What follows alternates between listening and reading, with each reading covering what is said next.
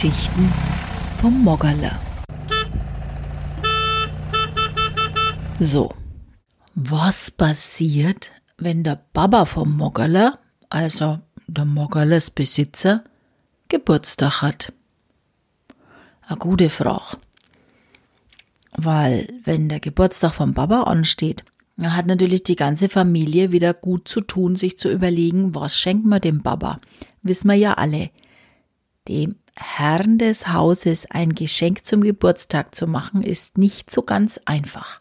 Also, wir machen das schon lang so, dass wir sagen, wünscht er was, dann schauen wir mal. So hast man das in Franken. Also, wenn's viel Glück hast und du wünschst dir was Gescheites, dann kriegst du es auch. Ja, wenn's nichts Gescheites ist, hast Pech gehabt, dann kriegst du es halt auch nicht und dann stehen wir wieder da und müssen uns halt was überlegen. Eins ist sicher, Krawatten und Socken haben wir schon lang gestrichen. Sowas gibt's nicht. Irgendwie soll es dem Baba ja auch Freude machen.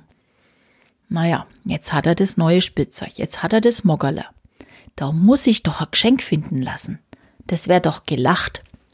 Also, überlegen, diskutieren.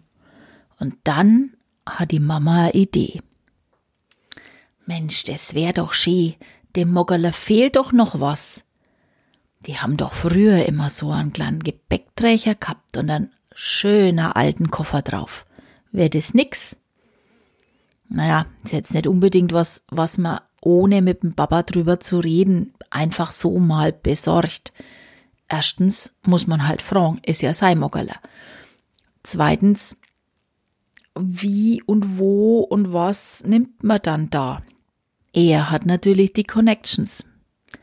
Er weiß, wo man's herkriegt. Also, es bleibt ein Teamwork. Ist ja auch nicht verkehrt. Überraschung, Überraschung, der Papa war begeistert. Ja, das ist eine Idee. Ach so ein schöner Gepäckträger, aber aus Holz muss er sein. Schon echt, ne? Ja, und dann schöner alten Koffer, wär doch gelacht, wenn wir den nicht herkriegt hätten. Also gesagt, getan. Gemeinsam ans Werk. Das heißt, gemeinsam, die Mama hat den Auftrag gegeben, dass der Papa sich das selber raussucht. Hat er gemacht, hat er gesucht, hat er gefunden, hat er bestellt. Naja, dann sind also die großen Pakete angekommen. Erst der riesen Koffer. Schön ist er. Richtig schön. Hab mich direkt gleich in ihn verliebt. Ein richtig schöner alter Koffer, aber alt nur im Sinne vom Stil alt. Er ist nämlich noch sehr gut erhalten, schaut nur aus fast wie neu. Ja, und der Gepäckträger, ja, mei, wenn er nicht am Auto ist, sieht er halt nix gleich. Hat ein paar so Holzleisten, passt schon. Also der Geburtstag kommt, der Papa weiß ja eigentlich, was er kriegt.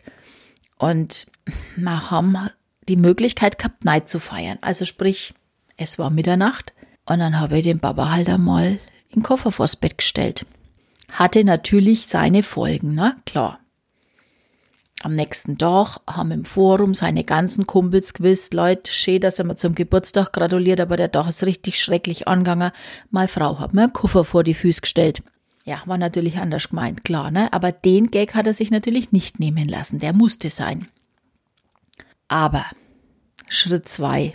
Kaum ausgeschlafen, in Schlaf aus die Augen gewaschen und dann naus zum Moggerler und den Gepäckträger hinmontiert Koffer draufgeschnallt und fotografiert.